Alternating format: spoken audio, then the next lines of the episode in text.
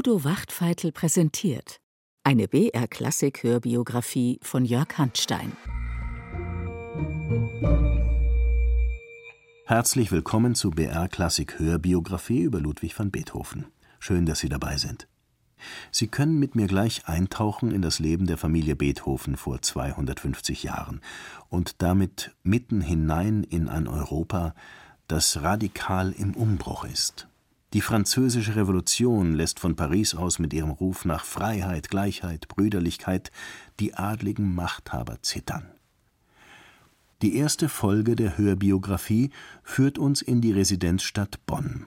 Dort drillt Vater Beethoven seinen Sohn Ludwig zum Wunderkind. Ein zweiter Mozart soll er werden. Doch der junge Beethoven strebt nach Höherem als einem bloßen Musikerdasein. Er will nicht wie sein Vater enden, der es nur zum Tenor an der kurfürstlichen Hofkapelle gebracht hat. Unabhängig und frei soll seine Musik sein, wie es das Ideal der Romantik behauptet. Doch hören Sie selbst.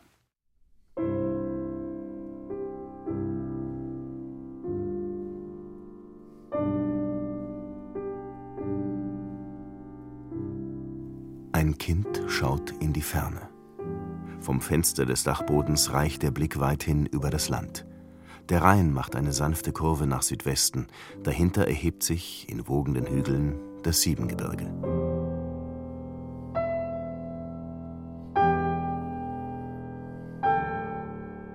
Von der Stadt bis an den Horizont erstreckt sich ein Meer von Grün, Weinberge und Obstgärten, Felder und Wiesengrund.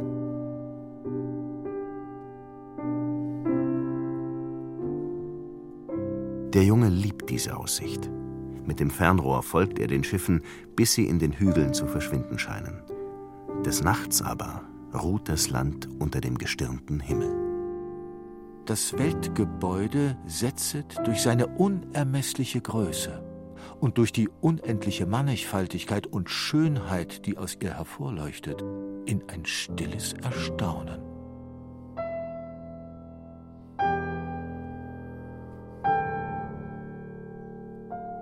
Eines Tages wird der Junge die allgemeine Naturgeschichte und Theorie des Himmels von Immanuel Kant lesen. Darin revolutioniert der Philosoph still und kaum beachtet das Bild vom Universum.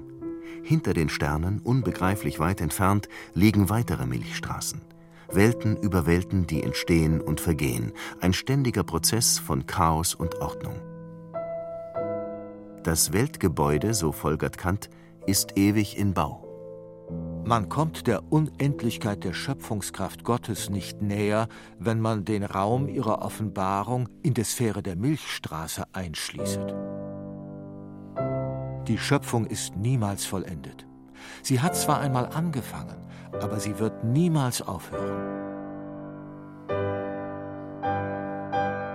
Sie ist immer geschäftig, neue Dinge und neue Welten hervorzubringen. Bonn ist nicht die Welt, aber hier residiert der Kurfürst und Erzbischof von Köln, und der Hof beschert dem hübschen Städtchen doch einige Bedeutung. Ganz Bonn würde gefüttert aus des Kurfürsten Küche, scherzt man. So auch die Familie Beethoven. Louis van Beethoven, gestorben 1773, hatte es bis zum Kapellmeister gebracht. Sein Sohn Johann singt in der Hofkapelle und er gibt erfolgreich Gesangsunterricht. Man wohnt großzügig im Haus des Bäckermeisters Theodor Fischer. Das Verhältnis ist eng und herzlich. Johann von Beethoven ließ alljährlich vor Weihnachten ein schwer Schwein schlachten, und der Hofbackmeister machte für Madame von Beethoven die Würsch. Dann schickte sie dem Hauswirt Fischer die Probe von ihrer Würsch, und dann schickte Frau Fischer der Madame von Beethoven von ihrer Würsch. Einen Blick in das Leben der Beethovens gewährt der Bericht der Kinderfischers. Cecilia, die Tochter des Hauses, ist oft oben bei ihnen, auch weil sie Gesangsunterricht bekommt. Von ihr verlangt Johann kein Geld. Ich hab dich gern. Du musst mir ein Küsschen geben. Ich bin kein Küssemädchen. Sie haben ja eine Frau. Die küssen Sie, mich nicht. Du bist eine schlimme Hex. Ich habe doch meine Freude an dir. Ich wagte es doch, und küsste sie und küsste sie trotz ihrer Gegenwehr, trotz ihrer Gegenwehr. Ludwig, seinen ältesten Sohn, unterrichtet Beethoven nicht zum Spaß. Streng wacht er darüber, dass er die Musik nach Noten lernt. Doch oft kommen dem Jungen eigene Gedanken, auf der Geige oder auf dem Klavier. Wenn Gäste da sind, probiert er gerne ein paar Akkorde, die ihm gerade einfallen.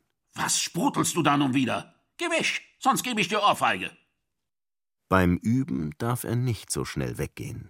Der Knirps muss auf einem Bänkchen vor der Tastatur stehen, oft unter Tränen.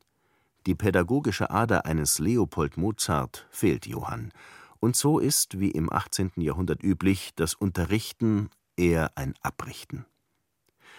Am 26. März 1778 im Akademiesaal in der Sternengasse gibt sich der kurkölnische Hoftenorist Beethoven die Ehre und präsentiert sein Söhnchen von sechs Jahren.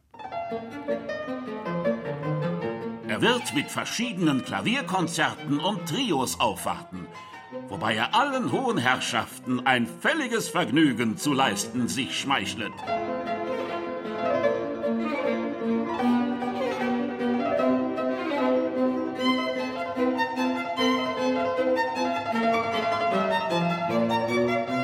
Einen Gulden kostet das Vergnügen. Wunderkinder versprechen ein glänzendes Geschäft. Ob die Familie nicht wieder zu Wohlstand gelangen könnte? So wie damals unter Johanns Vater, dem Kapellmeister? Es war alles proper eingerichtet von Preziosen, die sechs Zimmer mit schönen Möbeln versehen, ein Schrank mit silbernen Servicen, einer mit fein verjolletem Porzellan und Gläsergeschirr. Louis van Beethoven war ein Mann von Format, tüchtig und angesehen. Er betrieb sogar eine Weinhandlung. In Fischers Keller lagerten die Fässer. Johann van Beethoven verstand sich auch früh auf die Weinproben. Er war ein guter Weintrinker, und dann war er munter und fröhlich.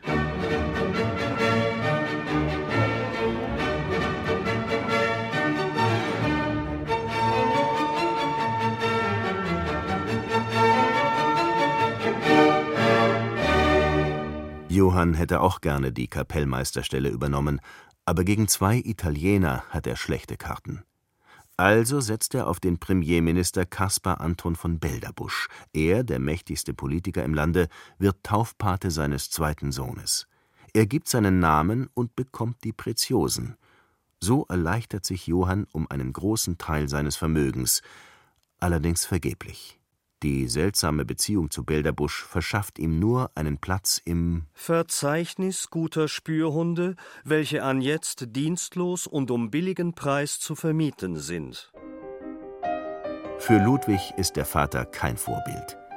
Wie ein Jugendfreund berichtet, hängt er dem Großvater nach. So zeitig er ihn verlor, der frühe Eindruck blieb doch sehr lebendig. Er sprach gern vom Großvater und von seiner frommen und sanften Mutter, die er weit mehr als den nur strengen Vater liebte. Sie war mir eine so gute, liebenswürdige Mutter, meine beste Freundin.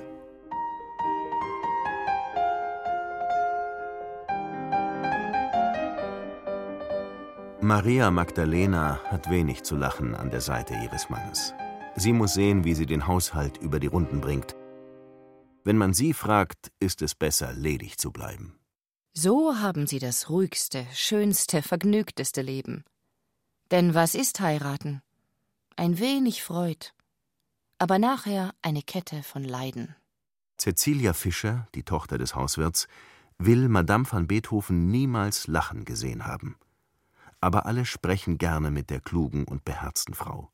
Die Beethovens sind überhaupt sehr gesellig. Johann kommuniziert gern mit einem benachbarten Fischhändler. Beide waren auch gute Trinkfreunde. Herr van Beethoven rief ihm oft durch das Fenster zu Tüt, tüt, tüt. Das besagte so viel wie Du hast gut getrunken. Dann rief der Fischhändler zurück Was willst du, Notefresser? Dann Herr van Beethoven Tüt, tüt, tüt.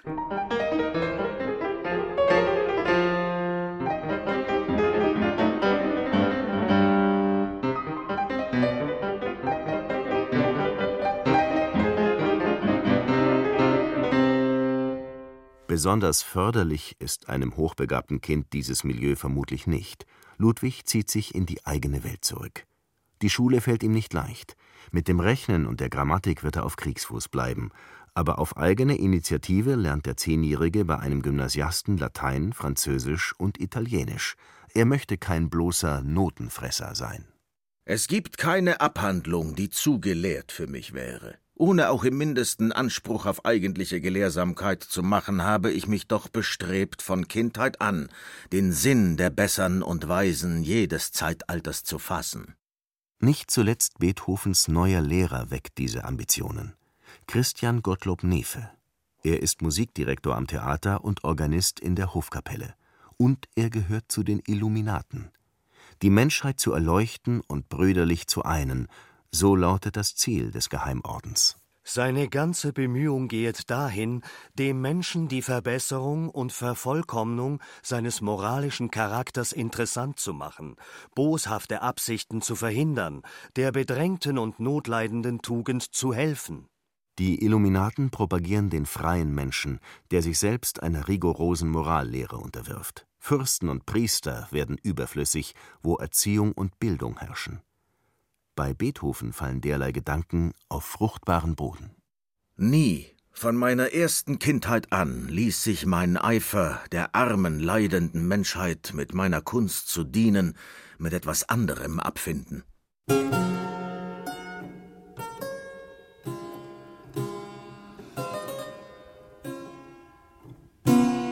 Auf seinem Klavichord spielt Beethoven, was ihm sein Lehrer unter die Finger gibt. Zum Beispiel die Sonaten von Karl Philipp Emanuel Bach. Von ihm, dem kühnen Genie der Empfindsamkeit, lernt er die wahre Art, das Klavier zu spielen. Aber auch Wahre Kunst ist eigensinnig, lässt sich nicht in schmeichelnde Formen zwängen.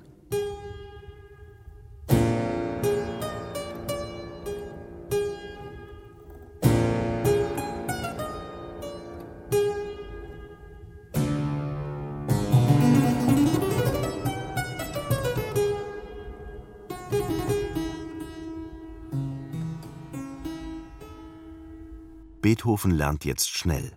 Im März 1783 macht Nefe seine Entdeckung deutschlandweit publik. Dieses junge Genie verdiente Unterstützung, dass er reisen könnte. Er würde gewiss ein zweiter Wolfgang Amadeus Mozart werden, wenn er so fortschritte, wie er angefangen. Eine erstaunliche Prophezeiung, denn Mozart ist um diese Zeit kaum mehr als ein Wiener Lokalmatador. Nur wenige ahnen seine wahre Bedeutung. Zum Beispiel Maximilian Franz von Habsburg. Er ist Bruder von Kaiser Joseph II. und Mozart kennt ihn gut. Bei diesem kann ich sagen, dass ich alles gelte. Er streicht mich bei allen Gelegenheiten hervor. Und ich wollte gewiss sagen können, dass, wenn er schon Kurfürst von Köln wäre, ich auch schon sein Kapellmeister wäre. Mozart in Bonn. So könnte es leicht kommen, aber noch lebt Kurfürst Max Friedrich. Sein Lieblingsprojekt ist das Nationaltheater, ganz im Sinne der Aufklärung. So kommt die Bevölkerung in den Genuss von Singspielen und anspruchsvollen Dramen, auch der junge Beethoven, der hier als Korrepetitor tätig ist. Shakespeare, Voltaire und Lessing werden gespielt und sogar Schillers skandalumwitterte Räuber. Mir ekelt vor diesem tintenklecksenden Säkulum, wenn ich in meinem Plutarch lese von großen Menschen.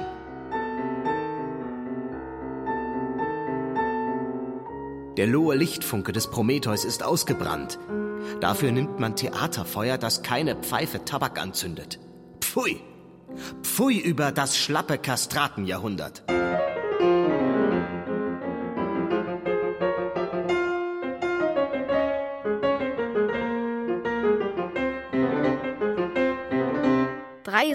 Sonaten für Klavier, dem hochwürdigsten Erzbischofe und Kurfürsten zu Köln, Maximilian Friedrich, meinem gnädigsten Herrn, gewidmet und verfertiget von Ludwig van Beethoven.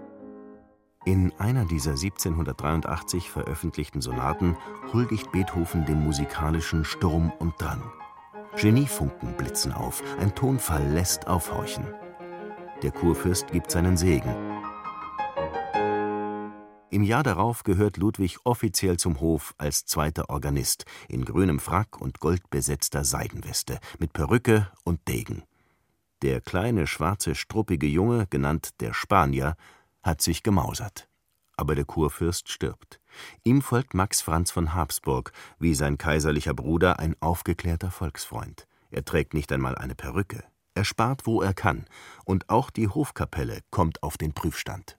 Johann Betthofen hat eine ganz abständige Stimm, ist lang in Diensten, sehr arm, von ziemlicher Aufführung. Offenbar haben die Weinproben weder Stimme noch Finanzen gut getan. Zum Glück wird der Vater nicht entlassen. Ludwig Betthofen ist von guter Fähigkeit, noch jung, von guter stiller Aufführung und arm. Also soll er auch ein Gehalt bekommen. 150 Gulden. Die Hoffnung der Familie ruht auf dem 14-Jährigen, der sich nun gezielt als Komponist positionieren will. Mozart kommt nun doch nicht, aber seine Musik bringt Max Franz in Bonn zu Ehren.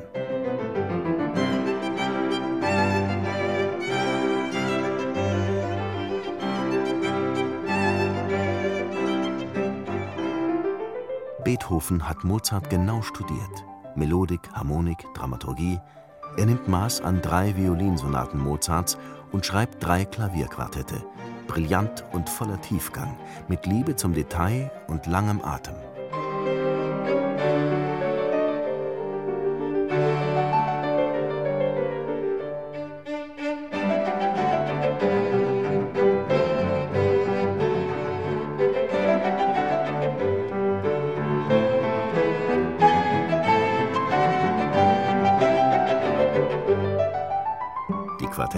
Natürlich Max Franz beeindrucken, den fürstlichen Mozart-Fan. Und sie können sich hören lassen. Beethoven ist stolz auf sein erstes Meisterwerk. Es zeigt auch schon Persönlichkeit. Aber es wird nicht gedruckt. Vielleicht, weil Max Franz wirklich mit Sparen beschäftigt ist.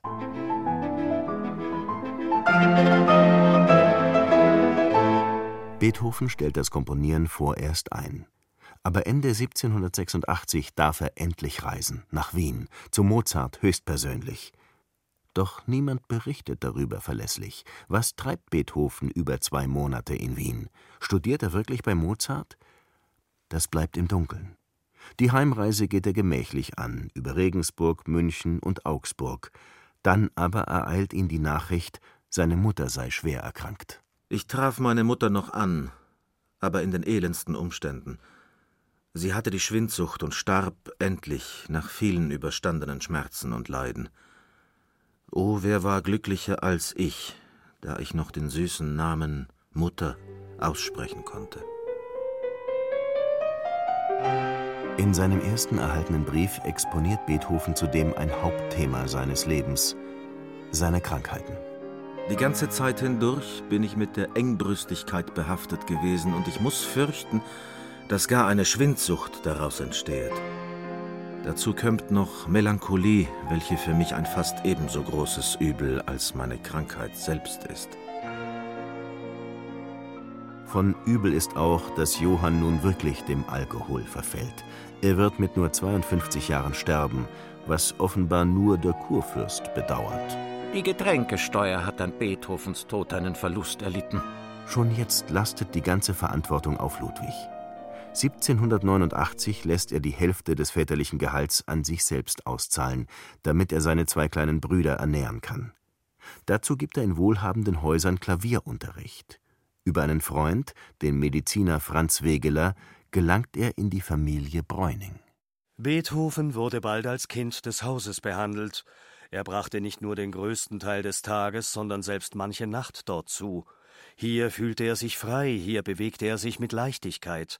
Alles wirkte zusammen, um ihn heiter zu stimmen und seinen Geist zu entwickeln. Die Witwe Helene Bräuning wirkt als fürsorgliche Ersatzmutter.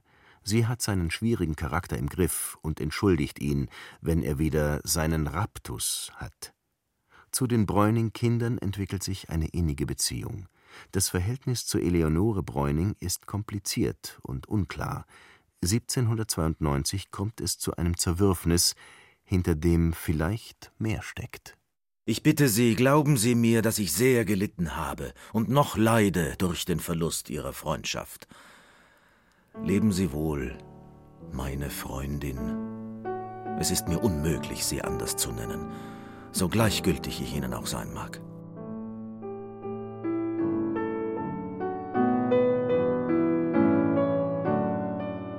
Das Milieu bei den Bräunings ist geprägt von Achtsamkeit und Kultur. Man trinkt Tee, macht Konversation und rezitiert Gedichte. Auf dem Teetisch liegt immer ein Klassiker oder eine Neuerscheinung, Lessing, Goethe, englische und antike Autoren. Beethoven begeistert sich für Schiller. Auch seinen Plutarch, die Biografien großer Männer, liest er eifrig.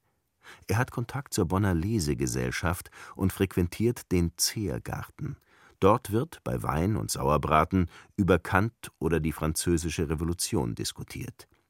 Eulogius Schneider, Ex-Mönch und Uniprofessor, preist sie laut. Dort lieget sie, die Bastille, der Schrecken der Nation.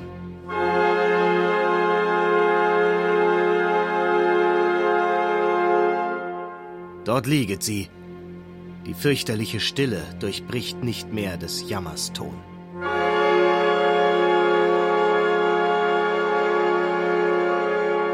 In Wien aber, im Februar 1790, stirbt Kaiser Josef. Eulogius Schneider organisiert eine Trauerfeier und Beethoven soll die Musik dazu schreiben. Zwar hat sich der Reformkaiser zuletzt sehr unbeliebt gemacht, doch für die Bonner Lesegesellschaft bleibt er ein Held der Aufklärung, ein Wohltäter der Menschheit. Da stiegen die Menschen ans Licht, da drehte sich glücklicher die Erd um die Sonne, und die Sonne wärmte mit Strahlen der Gottheit.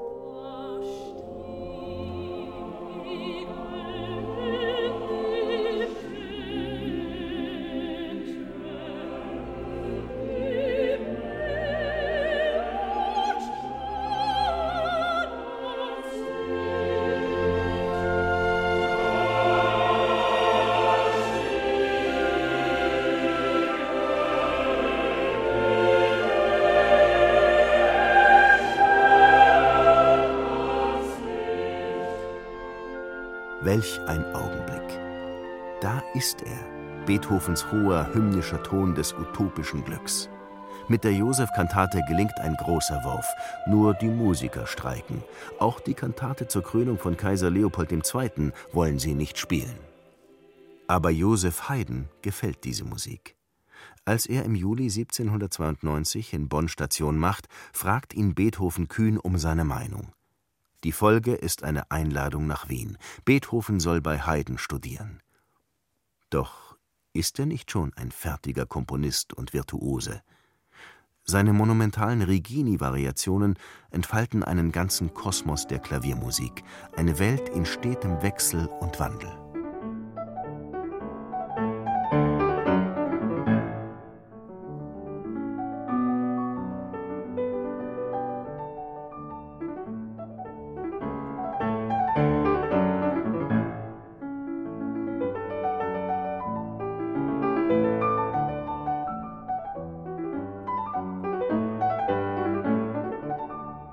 Was Beethoven noch fehlt, sind die symphonischen Weihen und das Flair einer großen Musikstadt.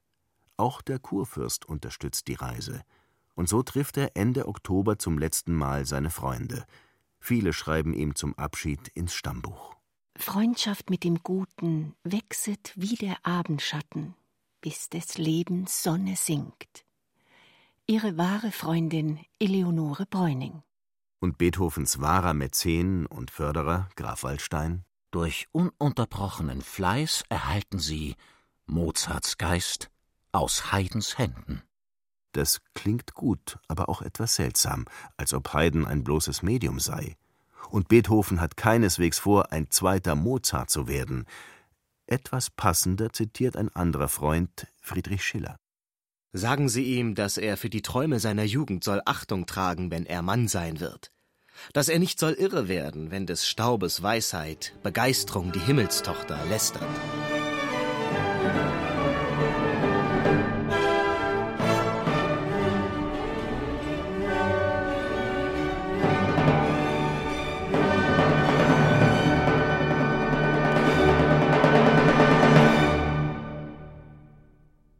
Auf nach Wien also.